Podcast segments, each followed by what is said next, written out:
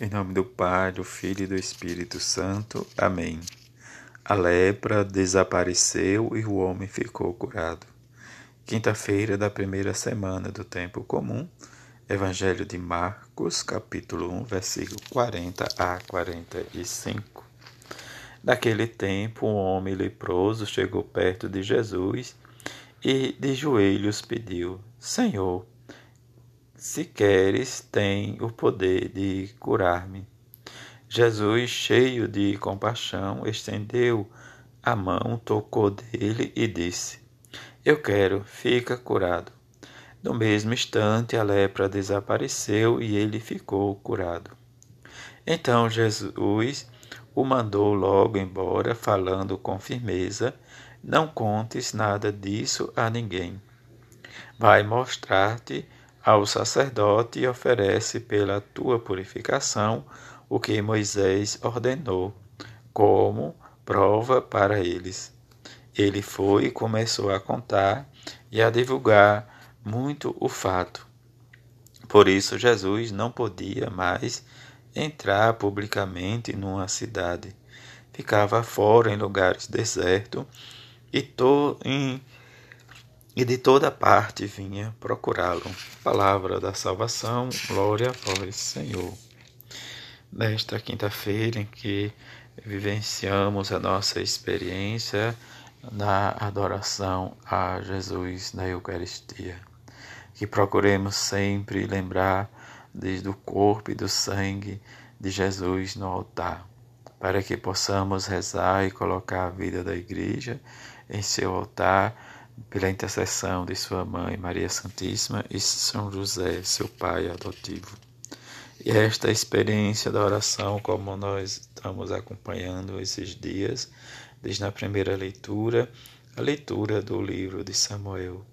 Israel foi derrotado e a arca de Deus foi capturada.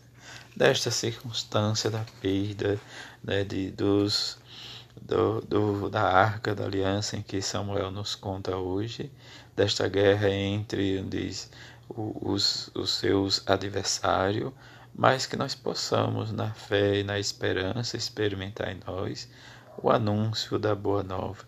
Mas é que este anúncio seja sempre desagraciado e levado quando nós obedecemos sempre, diz a Deus. Como para o povo de Israel, a arca era como um sinal visível da presença invisível de Deus, que a arca representava e alimentava também a fé.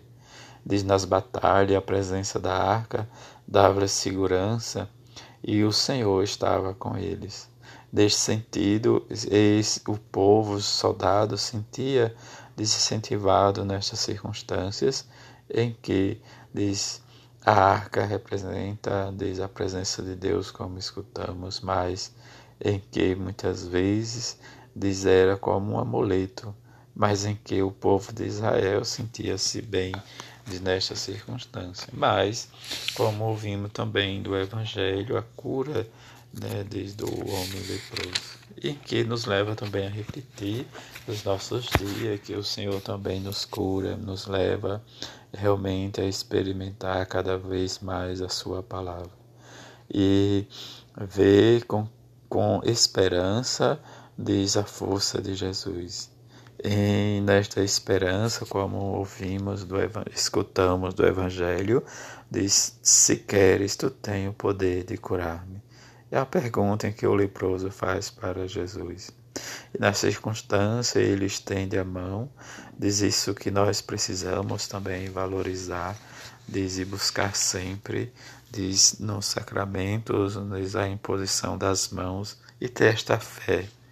Mas esta fé firme, diz quanto diz o presbítero estende a sua mão, diz naquele momento, mesmo que agora a distância não podemos né, destocar, e essa circunstância que estamos vivendo desde a pandemia e as suas consequências, mas precisamos ter realmente a fé.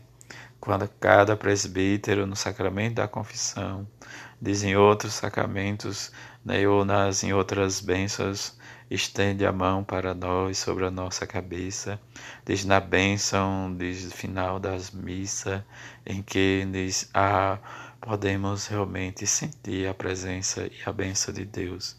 É sobre a imposição das mãos que nós às vezes perdemos, diz o sentido da nossa fé. Mas a imposição das mãos nos cura, como nos diz, diz o apóstolo Tiago, diz na sua carta em que há um enfermo, chama o presbítero da igreja para que ele ore, impõe as mãos e unja, e que esta unção serve de cura. E esta circunstância de hoje, em que Jesus impõe as mãos, cura o leproso, mas também faz com que ele vá cumprir, diz o que Moisés ordenou na lei. Mas também ele vai falar com firmeza com ele para não contar nada a ninguém. Nesta circunstância, nós percebemos que o homem faz o ao contrário. Espalha o fato e divulga, e todos procuram a Jesus. Mas nós sabemos quando Jesus impede alguém a falar, é para que cada um possa descobrir na sua natureza, diz em Jesus, diz a bondade visível e sensível do Pai, em que socorre a todos, né, na nossa miséria, mas que possamos realmente testemunhar este amor, esta esperança que nós temos, né, diz no fato em Jesus Cristo, para podermos, diz cada dia e a cada momento, diz corresponder e responder, melhor dizendo, nas nossas circunstâncias. Mas que os nossos sofrimentos seja curado por Jesus que seja realmente, sejamos realmente libertos da nossa enfermidade e que esta quinta-feira seja para nós de muita alegria e de esperança. Que Jesus na Eucaristia, nos altares onde é adorado, que nós possamos sempre rezar pelos marginalizados, pelos pecadores, por aqueles que não acreditam em seu nome, para que haja conversão pelos nossos padres, pelos nossos bispos, pelo Santo Padre, para que possamos juntos testemunhar o amor e a esperança e responder sempre: Jesus, eu confio em vós. Que a sua mãe, São José, a Virgem Santíssima, possa nos ensinar o caminho da escuta da palavra de seu Filho Jesus. Assim seja. Amém.